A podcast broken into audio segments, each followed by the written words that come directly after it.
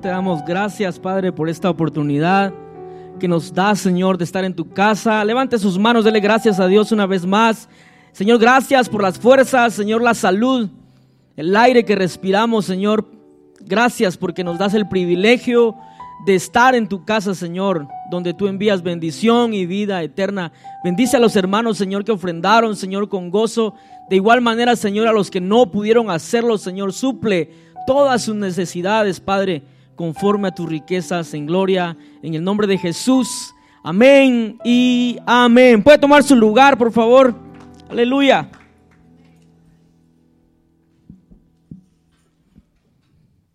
Es precioso estar en la casa del Señor. Estaba yo escuchando al pastor y, y, de verdad que a veces uno, uno cuando eh, lo, lo, ponen a predicar o, o, le dan ese privilegio, eh, uno a veces, eh, no sé si a ustedes les pasa, ¿verdad? Pero a los que predicamos acá, a veces luchamos con con saber qué es lo que Dios quiere para esta noche o, para el día que va a predicar. Y escuchaba al pastor y, prácticamente dio el resumen de todo lo que yo voy a predicar esta noche. Y es bonito, es bonito porque entonces te das a entender de que, o Dios te da a entender de que su presencia es una realidad y, te confirma realmente que vas a eh, hablar lo que Él quiere que hablemos. Y usted dirá, otra vez vas a hablar de fe, se lo voy a hablar con un enfoque que tal vez usted lo ha escuchado desde años, pero tal vez se le ha olvidado y, la otra vez, no sé cuántos estuvieron acá, pero eh, la otra vez hablamos acerca de que nuestra fe tiene que crecer, nuestra fe no tiene que quedarse en una misma medida. Es cierto, el Señor nos dio una medida de fe, pero es nuestra responsabilidad, no solamente de pedirle al Señor, sino de, actuar, de, de buscar esa forma que Dios haga crecer la fe en nosotros. ¿Y sabe por qué? Porque el pastor decía de que es por fe que estamos aquí. Usted que decidió esta noche llegar a este lugar, está aquí porque le dijeron, hay servicio. Y su espíritu dijo, ahí está Dios. Es un lugar donde se han dispuesto a adorar a Dios. De hecho, mientras el pastor hablaba, yo me recordaba cuando llegamos aquí a este lugar que no estaba así como usted lo ve ahora. Estaba, estaba bien diferente. Era, era un, centro comercial, ¿no, pastor? O algo así, de, que vendían algo. Pero desde que llegamos acá, a lo mejor nuestra mente humana dijo, a lo mejor sí, a lo mejor no, pero dentro de tu espíritu estaba esa voz que te decía en tu interior, este es el lugar donde yo deseo que me adoren. Y es el Espíritu de Dios poniéndote esa fe. Y hoy quiero traer el tema que dice, lo que puedo conseguir por fe. Diga conmigo, lo que puedo conseguir por fe. Y la fe no lo ves. Si yo te digo, toma fe, o te regalo fe, no lo ves. Y a lo mejor dirás, bueno, lo voy a recibir porque ya que y tal vez te quedas igual, pero la fe viene de Dios. Si estás en este lugar, como te repito, es porque tu corazón anhela y tu corazón sabe de que necesita fe. Necesita seguir creyendo en medio de las situaciones que puedas estar atravesando. Necesitas fe. Yo necesito más fe. Lo que puedo conseguir por fe. Dígale a su vecino lo que podés conseguir por fe. Y antes de comenzar, ¿sabe? La fe reconoce, diga conmigo, la fe reconoce la realidad, hermano. La realidad que estás viviendo, esa es la realidad y la fe lo reconoce. Pero diga conmigo, pero la palabra de Dios lo declara. Que tu situación, por muy mala que esté, no es la situación que Dios quiere que estés. A lo mejor lo está permitiendo pero la situación que estás pasando no es para siempre. Sin embargo, la fe ve la realidad, pero es la misma fe que tenés en Dios que te va a sacar de esa condición. Marcos 11, 21 y al 24. y no está para saberlo, pero fíjese que, que mientras yo buscaba estos pasajes, que son bien conocidos para todos aquellos que tenemos más de 20 años en el Evangelio, pero al momento de tú volver a leerlos y al momento de recordar que se te ha predicado de eso o lo has predicado en alguna ocasión, es como que si te volvieran a encender ese switch o ese foco de luz recordándote, mira, desde dónde te enseñé eso hace años y ahora te lo vuelvo a recordar. En otras palabras, hermanos, su palabra es viva, sigue viva. Y antes de leer, ¿sabe? Dios cada vez que voy a predicar siempre me recuerda desde, desde que yo comencé a crecer en el Evangelio.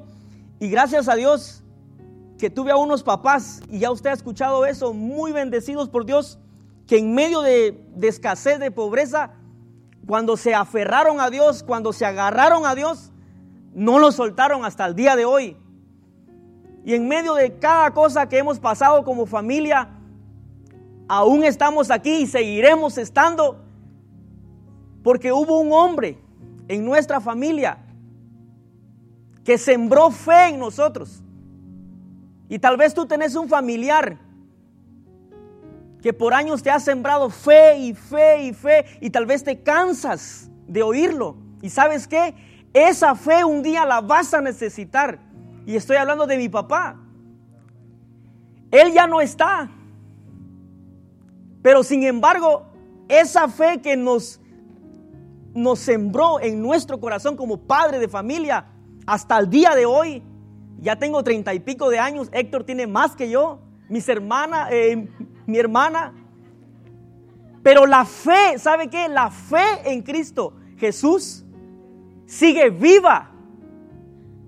Él ya no está, no está en la tierra, pero la fe que Él nos sembró como Padre está aquí con nosotros, sigue viva esa fe. Y esa es la fe que tú y yo tenemos que usar, la fe que Dios nos dio. Y dice Marcos 11, 21, entonces Pedro, diga conmigo, entonces Pedro, oiga, acercándose, necesitamos acercarnos a Jesús. Y le dijo, mire, hay cosas que a ti te van a sorprender que Dios está haciendo. Y este pasaje, ¿sabe? Yo lo leí un montón de veces anoche todavía. Y dice Pedro, mira, la higuera que maldijiste se ha secado. En otras palabras, si usted lo puede ver ahí, Pedro, cuando el maestro dijo que esa higuera se iba a secar, en ese momento Pedro no lo creyó hasta el siguiente día. Dice, mira, la higuera que maldijiste se ha secado. Muchas veces nosotros tenemos promesas de Dios que Él ha prometido para nosotros en medio de circunstancias. Sin embargo, todavía no las creemos, pero necesitamos mover nuestro corazón al estado de fe que Dios quiere que estés. Y sigue diciendo, respondiendo Jesús, oiga, le dice, les dijo, tened, ¿qué dice? Tened fe en Dios. Vea, le está diciendo a un discípulo, a un hombre que ha andado días y días con él, lo ha escuchado predicar, lo ha escuchado eh, sanar enfermos, ver, sanar paralíticos. Y sin embargo, en ese momento cuando ve que esa planta se seca, lo hace como sorprendiéndose, pero esa, ese aspecto de Pedro está dando a entender, yo no creí, como que no mucho creí, Señor, que se iba a secar, pero mira, se secó. Y Jesús le dice, tened fe. ¿Por qué Jesús le dijo, tened fe? No es que no tenía, pero más adelante, y usted ha escuchado y ha leído que más adelante Jesús los reprende por no tener fe, sino por tener poca fe. Y seguimos leyendo. Porque de cierto, dice, oiga, os digo que cualquiera que dijere a este monte, quítate y échate en el mar. Y no, ¿qué dice hermano? Y no dudare. Ahí le está diciendo a Pedro prácticamente, Pedro, en realidad no me creíste cuando yo dije que la higuera se iba a secar. Dice, y no dudare en su corazón, sino que dice, creyere que será qué? Hecho. lo que dice, diga conmigo, lo que dice, lo que diga, le será hecho. En Marcos 11:13, vamos a regresar tantito a Marcos 11:13. Y Jesús hizo algo ahí, hermano. Dice, y viendo de lejos una higuera que tenía hojas, oiga, tenía hojas, fue a ver si tal vez hallaba en ella, ¿qué? Algo. Pero cuando llegó a ella, nada, ¿qué dice? Nada halló, sino que solo hojas. Y esto es lo que como que su mente humana dice, pero no era tiempo de higos. Yo me preguntaba dentro de mí y a la vez al Señor, pero si estabas buscando frutos para comer porque tenías hambre, pero sabías que no tenía, ah, que no era tiempo de higos. En otras palabras, no era tiempo de, de que ese árbol diera higos. En la Florida se da una temporada de mangos, ¿cierto? Ya es la temporada de mangos.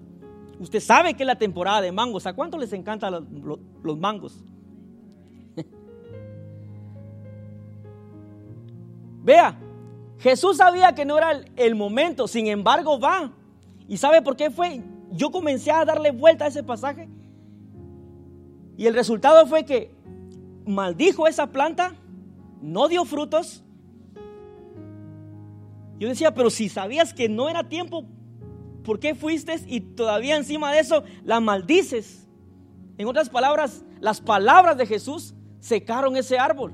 Y usted dirá, ¿verdad que tiene sentido? No era, no era tiempo. ¿Y para qué fue a buscar? ¿Sabe para qué, hermano? para darle una lección a la gente que andaba con él. Que lo que viene, oiga bien lo que le voy a decir, que lo que viene de arriba, que es palabra de Dios, no palabra de hombre, sino que palabra de Dios funciona. La palabra de Dios, diga conmigo, la palabra de Dios funciona. No emociones de hombre, no emociones de, de mí, sino la palabra de Dios. Y yo comencé a entender este pasaje de que en realidad Jesús le quiso dar una lección y por eso dice el pasaje, lo que dice será hecho. Pero, diga conmigo, pero conforme a su palabra. No conforme a tu palabra, no conforme a lo que tú pensás, no conforme a tus emociones, sino que a lo que Dios quiere para ti y a lo que Dios tiene para ti. So vaya conmigo a Romanos 10:9. ¿Y cuál es el tema? Iglesia, ¿cuál es el tema? ok. Romanos 19 dice que si confesares, oiga bien, que si confesares con tu boca que Jesús es el Señor, oiga, que Jesús es el Señor y creyeres en tu corazón que Dios le levantó de los muertos, serás salvo. Y el 10, porque con el corazón se cree para justicia, pero con la boca se confiesa para salvación. El Señor ministraba mi corazón y por tantas cosas que tú y hemos pasado muchas veces, y te lo repetí la otra prédica, eh, acerca de la fe también, de cómo eh, hacer crecer la fe. Nuestro problema como iglesia muchas veces no es que no le creamos a Dios, sino que nos acomodamos tanto y no confesamos su palabra. Nos acomodamos. Caes en una circunstancia y en tu corazón sabes que crees en Dios. Pero se te ha olvidado de que hay que confesar. Oye bien, confesar la palabra de Dios. No lo que dice el vecino, sino la palabra de Dios pero con la boca, oiga, se confiesa para salvación. Si te encontrás en un momento de perdición, si te encontrás en un momento que no sabes qué hacer y querés que Dios te salve de esa situación, debemos de hablar con Él. A eso se refiere Jesús. Debemos de clamar a Él. Y el problema de la iglesia es que se le ha olvidado que tenemos que confesar su palabra. Y su palabra es una realidad. Diga conmigo, su palabra es una realidad. Y la palabra de Dios sí se cumple. La del hombre no, hermano. La de Dios sí se cumple. diga conmigo, no se puede vivir sin fe, sin pedir. Si usted me dice, yo tengo fe y no pide, no sé qué clase de fe entonces tiene. No se puede vivir sin fe, sin pedir. La fe es un don, hermano. Es un don, es un regalo que Dios te ha dado para hacer grandes cosas. Y diga conmigo, pero le da toda la gloria a Dios. Que cuando suceda lo que tú has esperado de parte de Dios, dale la gloria a Dios. Porque la fe le da la gloria a Dios. Amén. En 2 de Corintios 4:13. Y ya vamos a entrar lo que por fe puedo conseguir. Estoy haciendo como una introducción para que entendas de que la fe no solamente es sentirla, no solamente es tenerla, sino que hay que hablarla también. Dice, pero teniendo, oiga, el mismo espíritu de fe, conforme a lo que está escrito. Vea, conforme a la palabra, conforme a lo que está escrito. Hace, hace un par de días, los que son facebookeros, ¿verdad? Yo publiqué algo de algo que había pasado. Y entonces te acordás de que hay ángeles acampando alrededor de ti. Y publiqué de un accidente que casi nos toca, hermano, casi nos toca. Y, y, no te voy a narrar el accidente, pero sí te voy a narrar de que entonces vino a mi espíritu. Los ángeles de Jehová acampan alrededor de los que le temen y los defiende. Está escrito. Conforme a lo que está escrito, se va a hacer. Y era una persecución, hermano, policial. Lo había visto solamente en tele, ahora sí lo aprecié en vivo. A dos carros estuvimos, el, el cuate se pasó al, al, carril contrario por la Immokalee Road, llevaba una troca robada, se estrelló. ¿Y cómo cree que nosotros quedamos así como que en shock? Después reaccionamos a grabar. Y el cuate salió todavía ileso, sale corriendo, salta los, los carriles, se va por todo el lago y de ahí no supimos más. Pero entonces viene como que la palabra, los ángeles de Dios acampan alrededor de los que le temen y los defienden. ¿Sí está conmigo? Se va a cumplir en tu vida conforme a lo que está escrito en la palabra de Dios. Número uno, vea, lo que podemos conseguir por fe, y el pastor decía, salvación Efesios 2, 8 al 9. ¿Y por qué puse este, este como punto número uno? Porque dentro de la iglesia muchas veces, cuando alguien de nosotros peca, automáticamente se siente que no es salvo y se siente condenado, sin que nadie lo esté condenando por las acciones que hizo, ya se siente condenado. Y se le olvida que la fe lo puede salvar. La fe lo puede sacar de esa condición. Efesios 2, 8 al 9 dice, porque por gracia soy salvo. Vea, por medio de la fe. No te quedes ahí cuando pecaste, no te quedes ahí cómodo, listo para pecar más, no, sino usa la fe, usa la fe, clama a Jesús, porque por medio de la fe vas a ser salvo. Y eso pasa en la iglesia de Cristo, hermano. Estamos dentro del redil, como decía el pastor Carlos ayer. Hay ovejitas, hay corderitos, y pero más en las ovejas. Pecamos y nos sentimos condenados. Como que Dios está con un látigo, fla, pecador, fla. Y se te olvida que Dios te dio una medida de fe para poder ser salvo. No te quedes ahí en esa condición. Codea a su vecino y dígale, no te quedes en esa condición. Y cuando te sintas condenado, recordate, Dios te dio una medida de fe, clama a Él y pedile perdón y Él te va a salvar otra vez. Y dice, y esto no de vosotros. Esto no es porque inteligente eres, oh, tengo mucha fe, oh, no es que Dios me, me escucha. Dios, en cuanto yo me arrodillo, Él me escucha. No, es por medio de la medida de fe que Él puso en ti. Y esto no de vosotros, dice, pues es don de Dios, el 9. No por obras. Oiga, para que nadie se gloríe. No es por tus obras. Es bueno orar, es bueno ayunar y eso es bíblico. Diga conmigo, eso es bíblico. Lo debemos de practicar. Está conforme a la palabra. Pero no por tanto que tú hagas de eso, las cosas van a suceder, sino es por la fe que Dios ha puesto en tu corazón. Y la fe es un regalo que Dios te ha dado. Y para que no, para que no te gloríes, para que no digas, oh, es que yo lo hice, es que yo hice esto y lo otro.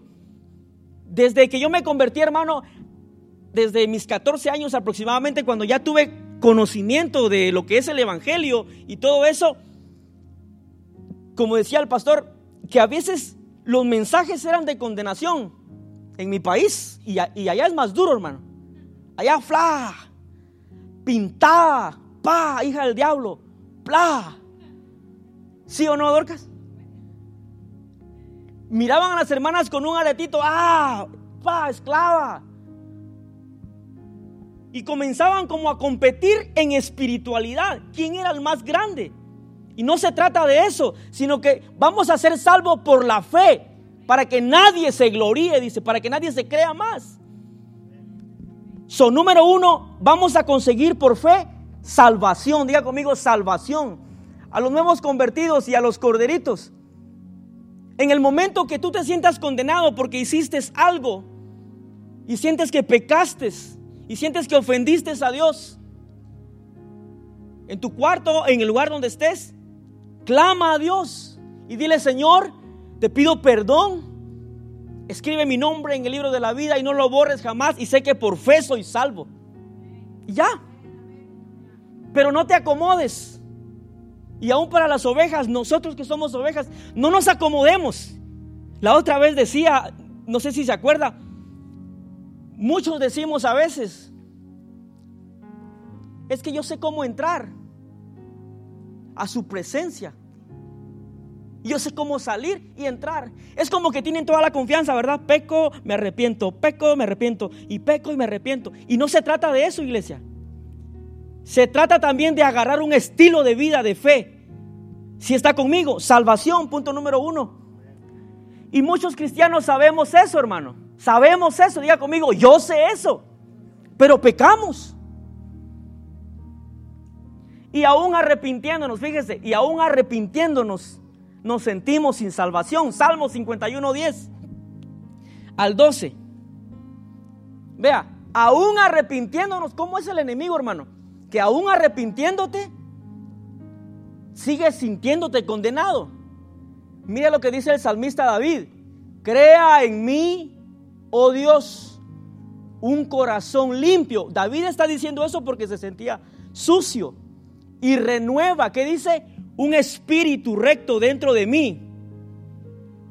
No me eches de delante de ti. No quites de mí tu Santo Espíritu.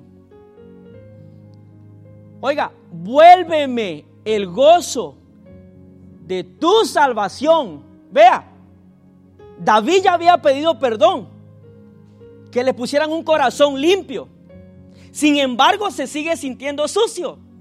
Y más adelante dice, vuelve el gozo de tu salvación y espíritu noble me sustente. En otras palabras, quiero estar en paz, en rectitud, que yo sienta que si yo parto de este mundo, yo me voy directamente a tu presencia. ¿Cuántos se han sentido que, que a veces dicen, ojalá que no me muera hoy en, en la noche porque no estoy preparado? Ojalá que no pase algo al viaje que vas a ir porque no estoy preparado. Lo que estás diciendo es que te has olvidado que hay una medida de fe en lo cual podés clamar y asegurar tu salvación. dígale a su vecino, asegura tu salvación por medio de la fe. Veamos ahora al tal ciego Bartimeo, Marcos 10, 51 al 52. Si no trajo Biblia de papel, encienda su Biblia, por favor, para que así, eh, así sepa dónde está Marcos.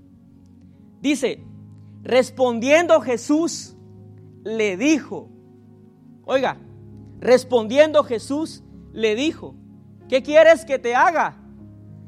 Y el ciego le dijo, oiga, maestro, que recobre la vista. El siguiente. Ahí, fíjense, se lo voy así a parafrasear. No sé a cuánto les ha pasado que está platicando con alguien de un tema y la persona le contesta algo que no tiene nada que ver con el tema. ¿Sí? Y eso prácticamente hizo Jesús. Vea, El ciego le dice, yo quiero recobrar la vista. Es que Jesús es maravilloso, hermano. Jesús va a hacer no lo que tus emociones sienten o quieren. Jesús va a hacer lo que es su perfecta voluntad para ti y para mí. Vea, y Jesús le dijo, vete. ¿Qué dice? Repita conmigo, tu fe te ha salvado. Entonces, mire, entonces como que entró al tema. Y enseguida dice, ¿qué pasó con el ciego? Recobró la vista y seguía a Jesús en el camino. Diga conmigo, mi fe me va a salvar. ¿Y sabe qué es lo que también vas a conseguir por fe? Llenura, diga conmigo, llenura y milagros. Y usted dirá, hace tiempo que no escucho esa palabra llenura. Hace tiempo que no escuchas la palabra llenura. ¿Y sabes por qué? Usted dirá, ¿y por qué trajiste ese punto de vista? Es que hermano, debemos de estar llenos de Dios siempre por la fe para poder dar. De lo contrario, hermano, Solamente vamos a hacer como un símbolo que retiñe, vamos a hacer bulla nada más. Y diga conmigo, yo no quiero hacer bulla nada más. Yo quiero que lo que hable conforme a la palabra de Dios suceda. Amén. El punto número dos es llenura y milagros. Gálatas 3:5.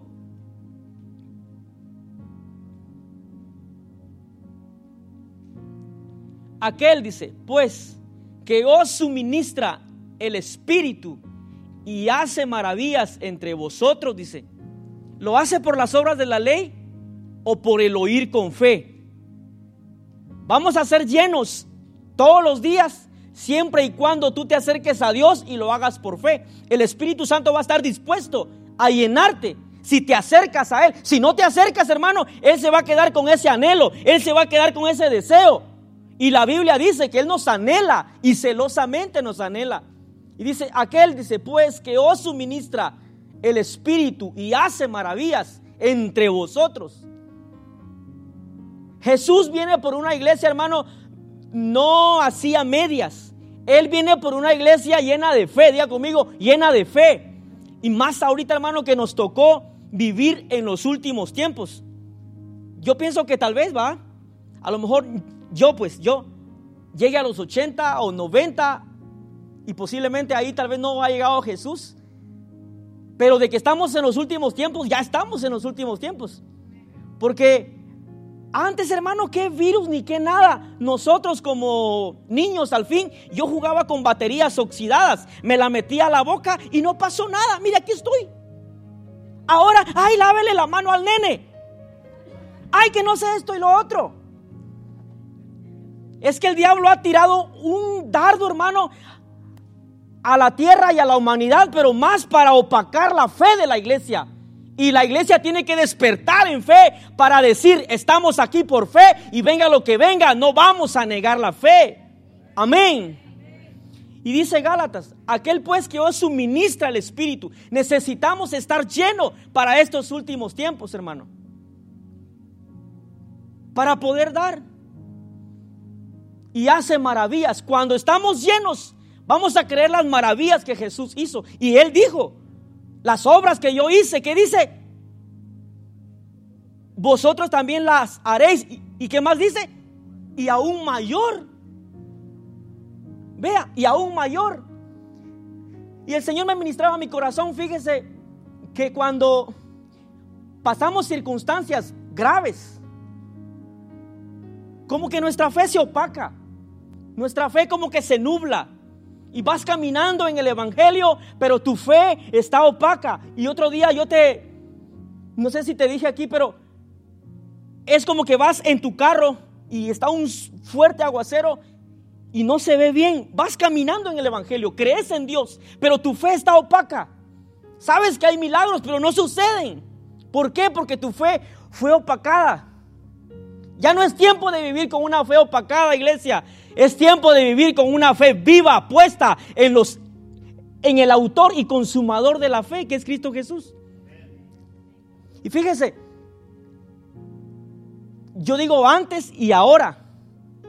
En Guatemala sucede esto todavía, en las montañas. La gente baja a dos horas de camino a pie. ¿Sabe por qué lo hace? Por fe, porque sabe que Dios va a hacer maravillas, milagros, prodigios al lugar donde fue convocada la gente. Hoy en día, y se lo he repetido, tenemos carro para venir, ni siquiera hay subidas. Para que usted diga, ay, es que mi carro no va a subir, hermano. No, no hay subidas, todo es plan. Y no venimos muchas veces a la iglesia. Allá viene toda esta familia a dos horas de camino, hermano, al servicio. Y dos horas de camino hasta más de regreso. Y se escuchan los milagros, hermano. Se escuchan las maravillas de Dios. Yo me preguntaba, ¿qué pasa en este país? Tenés todo, tenemos todo. Mire dónde está sentado. Solamente mire dónde está sentado. ¿Cuántos han visto el video a la iglesia donde se está apoyando allá con Pedrito? Ellos no tienen esta silla que usted tiene. Sin embargo, están por fe. Están creyendo. Y usted y yo tenemos toda la bendición, hermano. Aire acondicionado. No sé cuántos vieron cuando él andaba con las botitas porque había mucha lluvia. Ahí estaban alabando a Dios. Está lloviendo, pastor, no pude ir. En carro. hermano, no lo estoy regañando. Esto es para todos, hermano. Vea, lo otro que voy a obtener después de llenura y milagros es sanidad. So diga conmigo, sanidad. Sanidad interior, sanidad personal, sanidad en mi cuerpo, sanidad en todo mi ser. Y el Señor me ministraba porque fíjese que cuando pasamos lo de mi papá, no le voy a negar. Yo en lo personal comencé a tambalear, hermano. Cuando pasaron dos, tres años, al momento que me decía, mira, pedí por fulano de tal porque está enfermo, ¿sabe qué venía a mi mente? No sé si va a pasar porque mi papá no se levantó. Y oraba como quiera para cumplir. Porque cuántos son buenos para decir, y nos incluimos todos, voy a orar, hermano, crea. Y no ora por la persona que le dijeron. Eso es pecado, hermano, porque dice que el que sabe hacer lo bueno y no lo hace, es pecado. Y orar por otros es bueno. Amén. Y yo luché con eso porque yo quería todavía abrazar a mi papá. Y luché con eso tal vez como un par de años. Pero ¿sabe qué me sostuvo más? Las últimas palabras, creo que fui el último o el único. Y no es por, este, por nada, pero no sé por qué sucedió, pero cuando él iba a entrar a ese lugar, y nunca se me olvida, hermano, ese hombre no entró preocupado, ese hombre no entró afligido, ese hombre ni siquiera llorando entró, entró alegre. Nunca se me olvida eso. Y te lo voy a repetir, saber cuántas veces, pero el punto por la cual te lo repito es porque no importa lo que estés pasando y lo que vas a pasar más adelante, pero tu fe tiene que seguir viva, intacta, firme, inquebrantable. En serio, hermano, crea la palabra de Dios. Y él entró y me dijo, si salgo de ese lugar, gloria a Dios, si no salgo, fortalecete en el poder de Dios. Me recuerdo que antes de él entrar a ese lugar, nos contó un día que él llegó a un lugar donde lo iban a examinar y ahí había pura gente desahuciada. Una persona casi se estaba muriendo esa noche. ¿Y sabe qué hizo el hombre de fe? Dañado de sus pulmones. Sentarse en su cama. Él nos contó eso. Y él dice que le dijo al de la otra cama, voy a orar por ti. Una persona que no hablaba bien el español. Oró desde su cama. A esa persona le dieron de alta, estaba grave. Le dieron de alta al siguiente día. ¿Cómo te explicas eso? alguien en una condición similar o peor, orando por alguien que ya casi está para morir, se levanta esta persona y la persona que tú deseas, y este fue nuestro caso como familia, pero lo que nos sostiene hasta aquí es la fe en Cristo Jesús. Es la fe en Cristo Jesús. Diga conmigo, lo que me va a sostener en este mundo y en este tiempo es la fe puesta en Jesús. Y entonces yo comencé a, a sacudirme, hermano, de esa duda, porque Jesús dice que no tenemos que dudar en nuestro corazón. No sucedió, no sucedió. Fue la perfecta voluntad de Dios. Y hasta hoy yo, lo asimilo así. Y lo veo con una madurez diferente. Con una perspectiva bien diferente.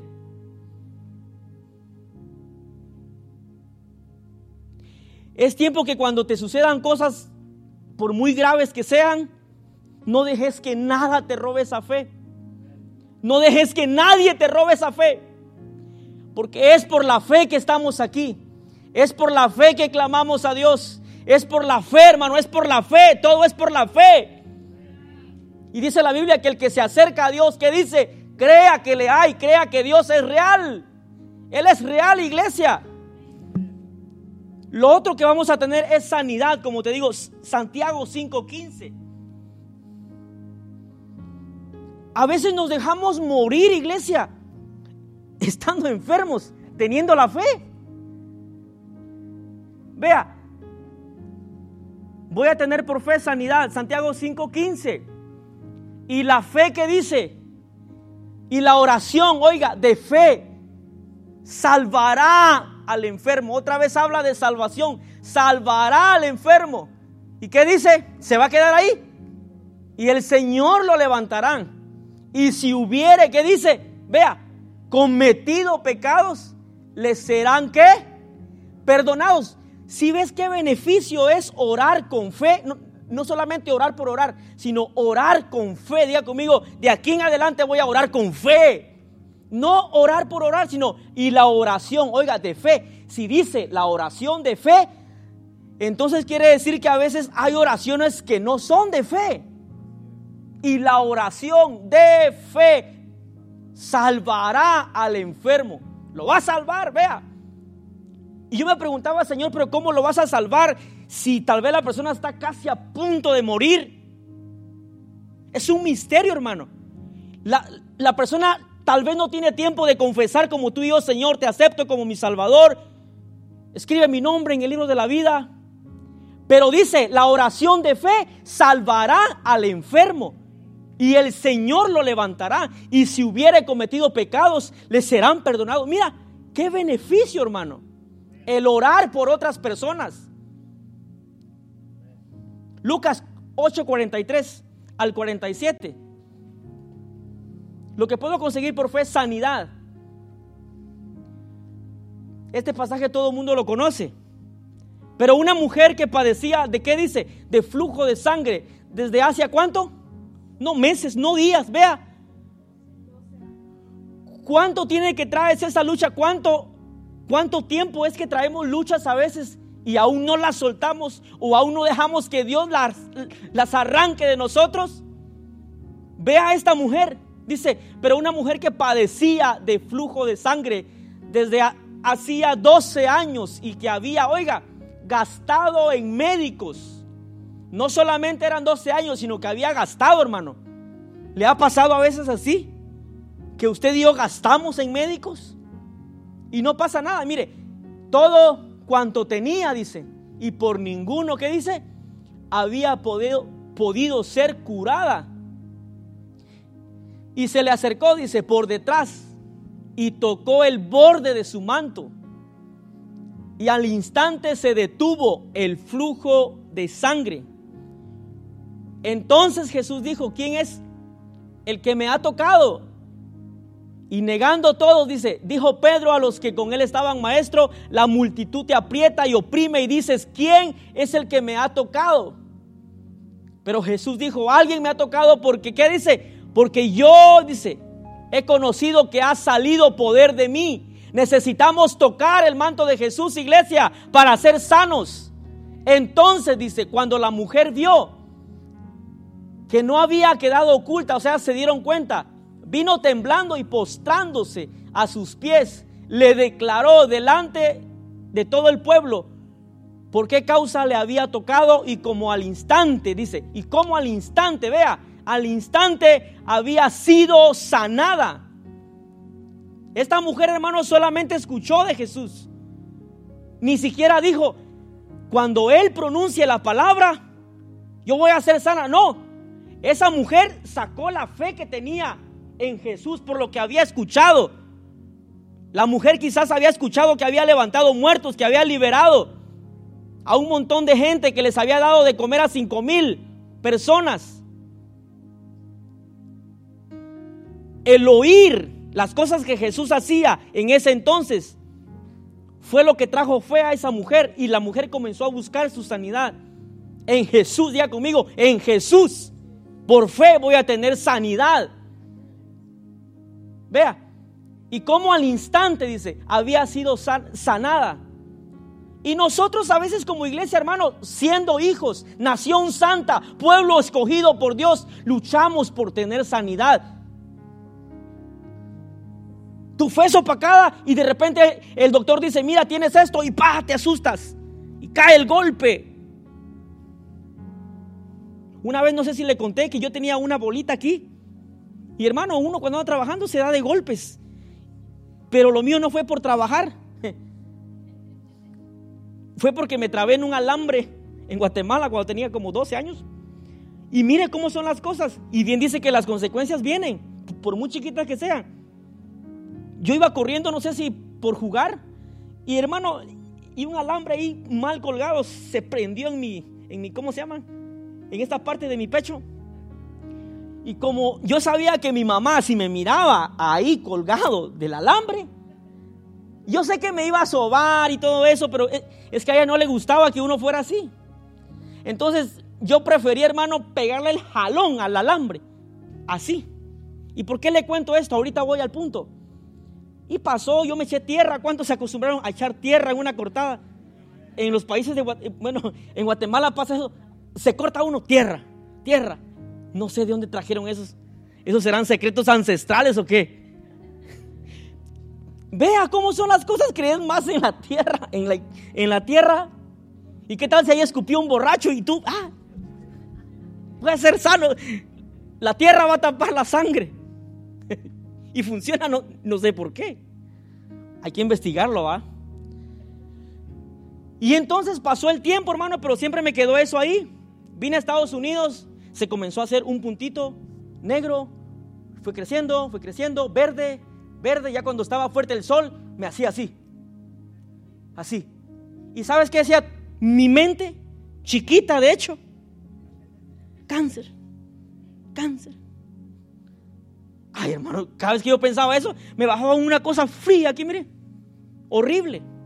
Fui al médico porque una vez ya no aguanté. Esa cosa estaba, pero las venitas ya se miraban.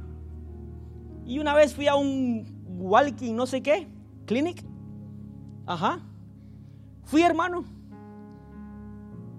Bajo recursos. Una cola enorme cuando se va por bajo recursos. Enorme las colas. ¿Ves? En lugar de ir por fe, Señor, por fe voy a ser sano. ¿Por qué no? Si Jesús sanó un flujo de sangre, ¿cómo no va a sanar un rayón de un alambre? ¿Ve? Y entonces me hicieron esa onda de mamografía usted. Horrible, una plancha así. Horrible, hermano. Yo dije, a la nombre. Feo, hermano. Y acuéstese bien porque y esa plancha, hermano.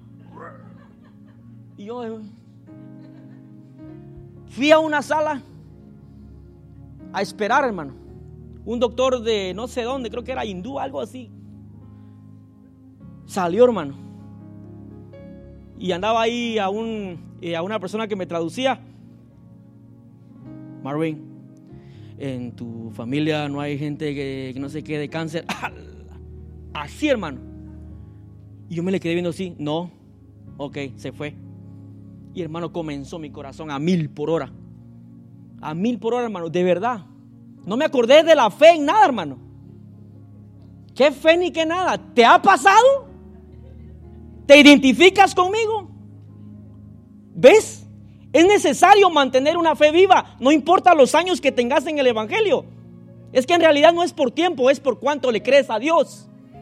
Así se resume todo. Y entonces, regresa otra vez. Otra vez, tu papá, tu mamá, etcétera, tus abuelos, etcétera. No, se fue otra vez el ingrato, hermano, para hacer más el show. Y yo me comencé a preocupar, dije, ¿qué le digo a mis hermanos? Los, se van a desmayar solamente de saber ese resultado. Tal vez ni será cierto, pero solamente de, de verlo escrito ahí. Y hermano, cuando llega la tercera vez, dice Marvin, everything is good.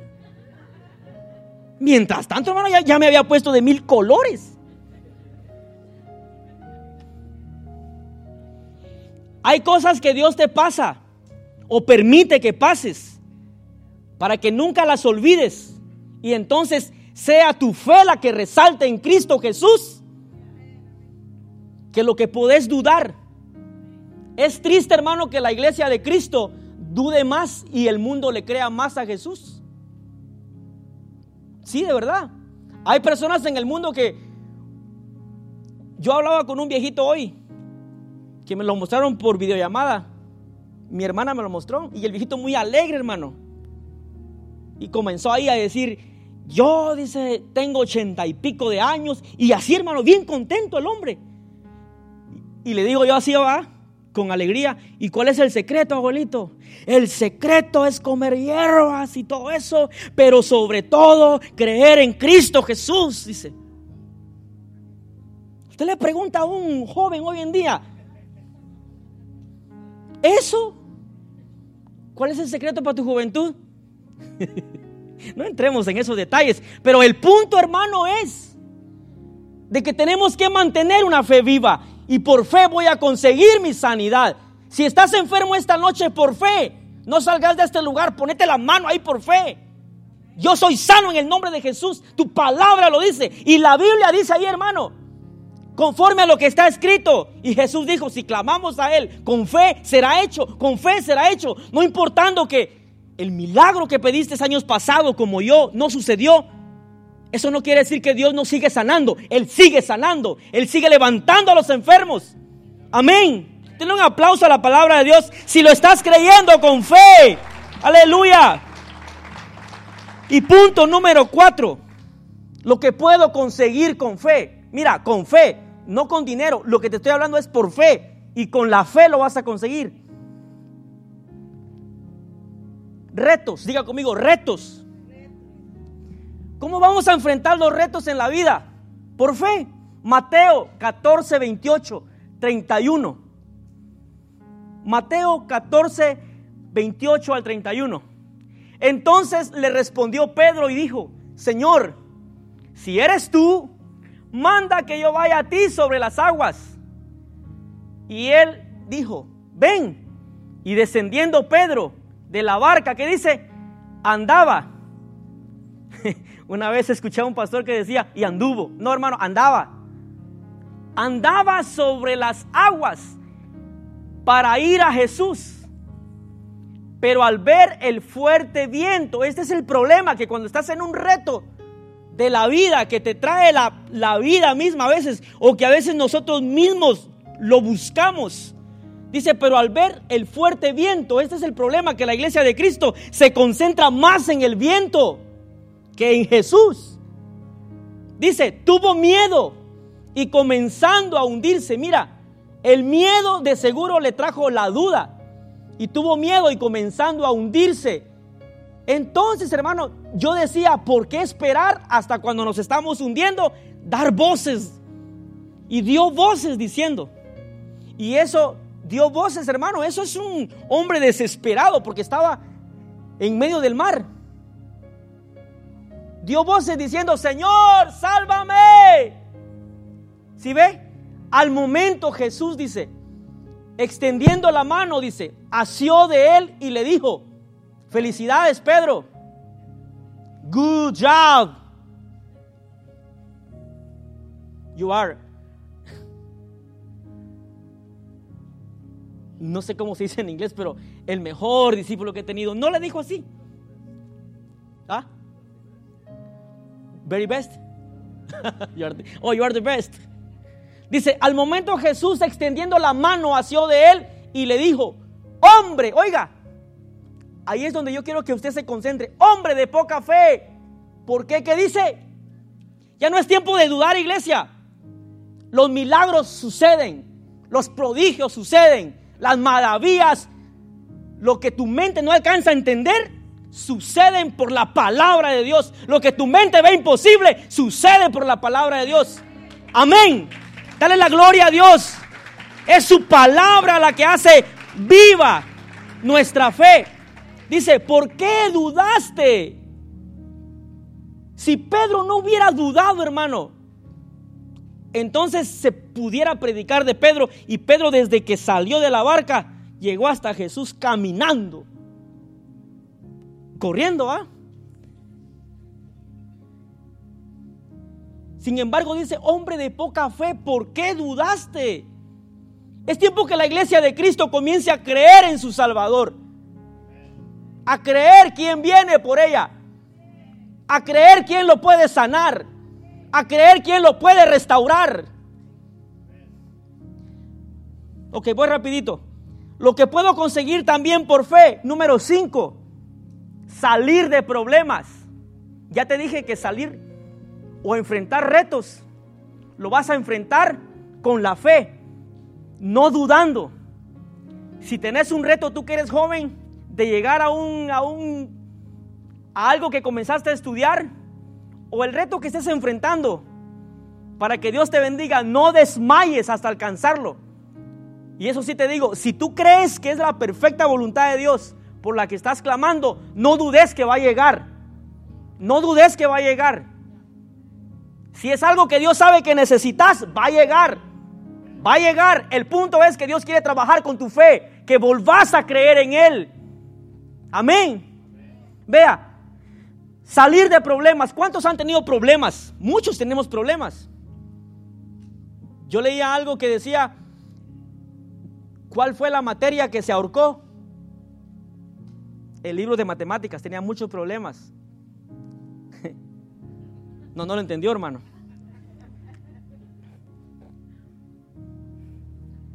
Salir de problemas por la fe. Mateo 8, 23 al 26 lo que puedo conseguir por fe, salir de problemas. Dice, y entrando él en la barca, sus discípulos le siguieron. Y he aquí dice que se levantó en el mar una tempestad tan grande que las olas cubrían la barca, pero él dormía. Aquí está bueno para ponerle a un tema, pastor, el bello durmiente. De verdad, está bonito. El bello durmiente. El bello durmiente está esperando que tú clames por fe. Eso le pasó a estos discípulos. Se desesperaron en ese gran problema. Se desesperaron cuando vieron las olas del mar y se olvidaron que el bello durmiente, que era Jesús, estaba ahí con ellos, cerquita. Y comenzaron a gritar, mire, y vieron sus discípulos y le despertaron diciendo, Señor, sálvanos, que perecemos. Él les dijo, mire, ¿por qué teméis? El problema que tengas hoy en día, no temas. Dice, ¿por qué teméis? Hombres de qué dice? Hombres de poca fe. Entonces dice, mire, despertaron al maestro. Entonces levantándose, reprendió a los vientos y al mar y se hizo gran bonanza. El problema no es que estés en problemas. El problema es que te quedes cómodo y que des lugar al que el problema te acabe y te aleje de Cristo. Ese es el problema. Por lo menos estos hombres cuando vieron todo eso comenzaron a clamar. Comienza a clamar. Si estás en un problema grave, comienza a clamar. Despierta tu fe. Y el bello durmiente va a salvarte, va a rescatarte de ese problema que estás. Se sale por fe. Vea, en medio de todo, en medio del temor que esta gente tenía, clamaron. Clamaron. Si tenés temor de lo que estás pasando, clama. Ora con fe. Ok. En la barca, diga conmigo, en la barca había un problemón. ¿Alguna vez usted ha escuchado? Es que tengo un problemón usted. Que no olvide, no sé ni por dónde salir. Y la salida está solamente en que clames y Dios va a comenzar a poner los medios para que comenzás comences a salir de esa situación. Por muy difícil que sea, con tan solo clamar y creer en Cristo Jesús que Él te puede sacar, las cosas se van a ir acomodando, porque Él es Dios y Él sabe hacer bien las cosas, conforme a su voluntad para nosotros. Y punto número 6, lo que puedo conseguir por fe, voy rapidito iglesia, dice, obtener respuesta de Dios. Has estado clamando, tal vez como esta mujer, buscando su sanidad, o yo qué sé, dice, obtener respuesta de Dios en primera de Juan 5:14. En primera de Juan 5:14 dice, "Y esta es la confianza, esto es lo que necesita la iglesia de Cristo, fe, confianza." Mire, y esta es la confianza que tenemos en quién iglesia? ¿En quién? No en mí, no en los pastores, no. ¿En quién? En Él, en Cristo Jesús. Mire, que sí, diga conmigo, que sí pedimos alguna cosa, mire, conforme Él nos oye. Si es conforme a su voluntad, Él nos oye. Y esta es la confianza. Mire, Dios quiere que su iglesia tenga una plena confianza. Y punto número siete, ya para ir cerrando. Lo que puedo conseguir por fe Prosperidad, diga conmigo, prosperidad. Mateo 6:33. ¿Y sabe por qué traje este punto? No para para decir que traigan sus diezmos. No, no, no. No para que usted haga pactos como usted lo ha escuchado. No, tampoco. Yo me recordaba cuando leía esto, hermano. Y hoy se lo contaba, creo, a una persona donde estaba trabajando me comenzó a contar cómo ella vino a los Estados Unidos hace un montón de años, ya tiene setenta y pico de años, de un país Latinoamérica, y comenzaba a contarme la pobreza que tenía. Y yo ahí me comencé a recordar también qué tan pobres estábamos nosotros. Y le narro así rapidito en un minuto. Fíjese que nosotros no teníamos casa propia. Sin embargo, seguíamos buscando a Dios. Seguíamos buscando a Dios. Y el buscar a Dios le permitió a mis hermanos mayores viajar a este país. Y entonces por medio de ese viaje que fue la voluntad de Dios, enviar para que tuviéramos prosperidad, una casa donde dormir. Por muchos años estuvimos cuidando casas ajenas, gracias a Dios. Por casi ocho años duramos en una, en otra diez, me acuerdo. El punto era solo, solo mantener limpios los, los lugares de las personas. Pero hubo un momento donde por buscar el reino de Dios y su justicia, lo que necesitábamos, fíjate, lo que necesitábamos conforme a su voluntad llegó. Ahora tenemos casa, gracias a Dios. No te des por vencido si no tenés tu casa. Dios sabe que la necesitas, pero ¿sabes cuál es el secreto?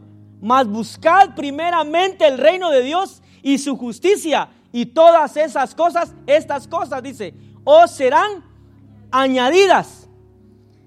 Y termino, póngase de pie.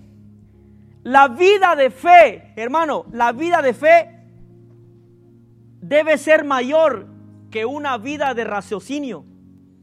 Esta frase yo la guardé por años que alguien me la enseñó. Y hoy dije yo, hoy la traigo. La vida de fe debe ser mayor que la vida de raciocinio. El problema de la iglesia es que razonamos mucho. ¿Será que sí? ¿Será que va a suceder? ¿Será que Dios lo va a hacer? ¿Será? Deja de estar razonando con tu mente. Créele a Dios. Que si es su voluntad va a suceder. ¿Y sabe qué me acordaba, Pastor Carlos? Y esto es para que avivemos nuestra fe como iglesia. Dios sabe que necesitamos un templo propio. Es su voluntad. Amén. En el tiempo de Dios, amén. Vamos a creerle por algo propio. Porque es para su reino. Es para Él. No es que sí, que no. Es su voluntad. Si está conmigo. Y conclusión, Lucas 18:8. Y aquí cierro, hermano. Vea, dice, os digo que pronto les hará justicia. Ahí Jesús narrando algo de un rey. Dice, pero cuando venga el Hijo del Hombre, dice, hace una pregunta, mire. ¿Qué dice? ¿Hallará fe en la tierra? Decimos que vamos con Jesús si Él viene, pero si no tenemos fe,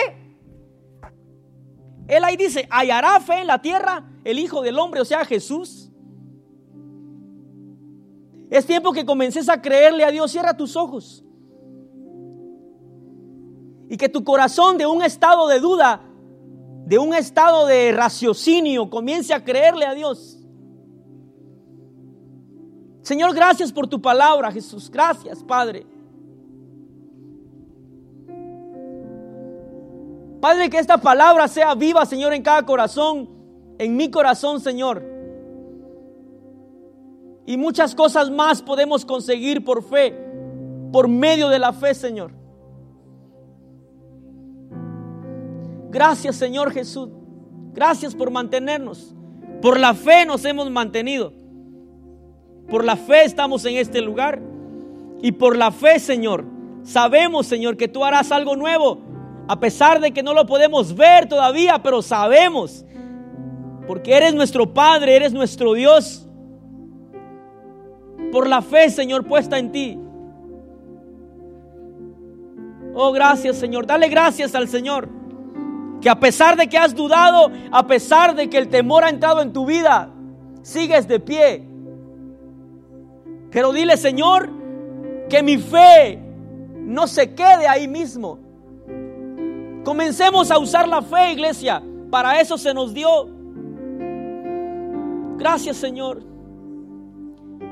Oh, sí, Señor, dale gracias. Yo te agradezco, Señor. Gracias. Yo te agradezco. Díselo así. Por todo lo que has hecho. Oh, por todo lo que haces. Eso es por fe todo lo que harás. Vamos, si le crees a Dios, levanta tu voz por fe. Yo Dale gracias por lo que aún no sabes que Él te va a dar.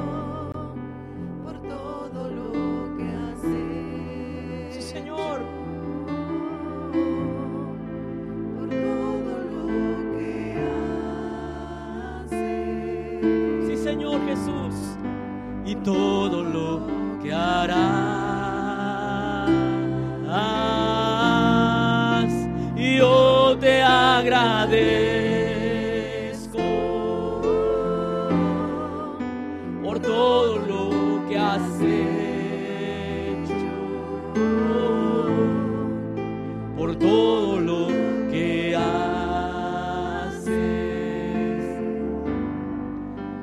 todo lo que harás. Díselo con fe, con toda convicción, Señor.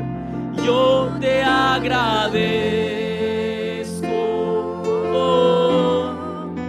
por todo lo que has hecho, por todo lo que haces y todo lo Señor, gracias por tu palabra, Jesús. Ahí en tu lugar clama por fe la necesidad que tengas, sanidad o el problema que estás pasando. Jesús está aquí. Vamos, usa tu fe. Con fe clama al Señor y dile, Señor, sácame de aquí. Ayúdame, Señor. Ayuda, Padre, mi incredulidad. Aumentame la fe, Señor. Trae sanidad para mi familia, trae libertad.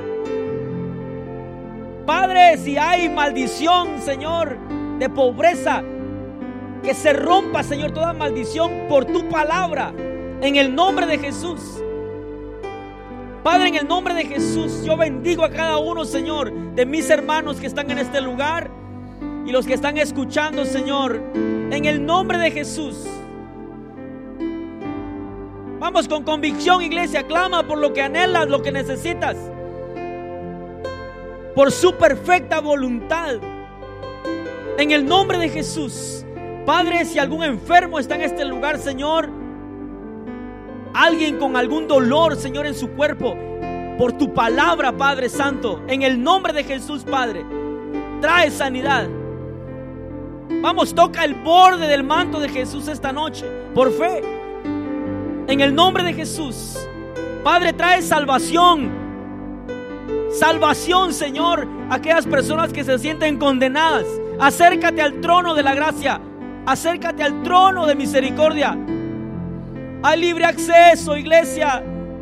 En el nombre de Jesús. Por la fe puesta en Jesús. Por la fe puesta en Él. Hallará fe en la tierra.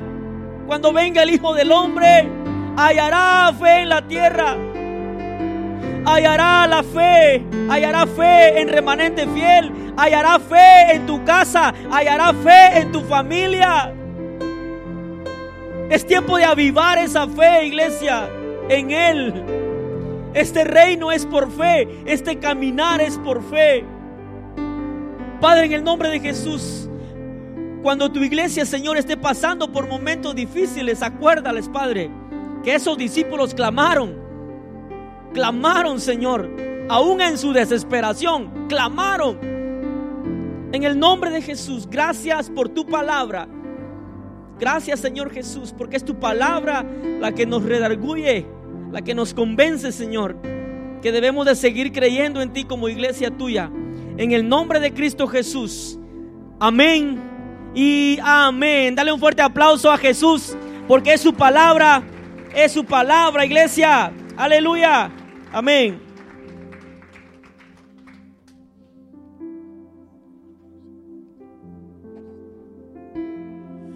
Amén. ¿Cuántos han recibido el mensaje?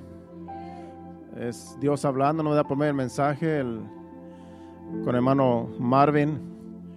Y yo me gozo, ¿verdad? Con cada que él cuenta esos testimonios, aunque los haya contado otras veces, yo me sigo gozando, ¿verdad? Porque lo que Dios hace en realidad es algo que no puede uno olvidar.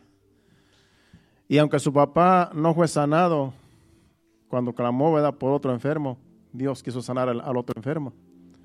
Dios se glorificó allí. Pero ese hombre se fue con fe para el cielo. Y así también, cuando una persona se va de este mundo, cuando el Señor se lleva a alguien de este mundo, creyendo, esa persona se va con fe y está allá con el Señor. Esa alma no se pierde. Y Dios lo que busca es la fe. Eso es lo que busca Dios hasta el final. Que nuestra fe no falle, hermanos. En cualquier circunstancia de la vida, que nuestra fe no falle. Y la palabra de Dios es la que mantiene nuestra fe. Dice que la fe viene por el oír, el oír la palabra de Dios. Por eso cuando una persona deja de congregarse y no escucha la palabra, la fe empieza a fallar empieza a faltar la fe. ¿Por qué? Porque hay que alimentar esta fe, como, dice, como decía Marvin al principio. Esta fe se alimenta, se alimenta de la palabra. Entonces siempre hay que estarle dando palabra palabra para que la fe se mantenga firme hasta que el Señor venga. Porque pronto viene el Señor por su iglesia y quiere que la iglesia tenga fe para ser levantada. Así es que vamos a orar para despedirnos. Acuérdense el domingo, aquí a las 5. Los domingos damos el servicio a las 5 ya para las 7 despedimos cuando todavía hay sol, todavía podemos ir y disfrutar con la familia, cenar o ir a cualquier lugar. Así es que los domingos es de 5 a 7, pero los demás días a las 7.30. Vamos a despedirnos y así el domingo aquí nos vemos. Padre Santo, Padre bueno, gracias te damos, Señor. Gracias, Padre Santo, porque nos has traído en esta noche a este lugar, porque nos has querido enseñar, Señor, este mensaje de fe, Señor, que lo necesitamos todos, Señor que nuestra fe no falle, Señor, en los momentos difíciles, Padre, que nos encontremos, que la fe que tú nos has dado se mantenga firme en nosotros, para que así, Señor, podamos mantenernos, Señor, estables hasta que tú vengas, Señor.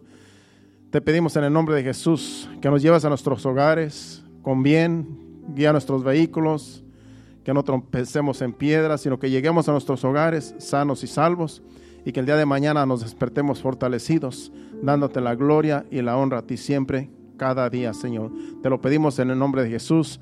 Llévanos con bien. Amén y amén. Estamos despedidos. Acuérdese el domingo a las 5 aquí en este lugar. Dios le bendiga.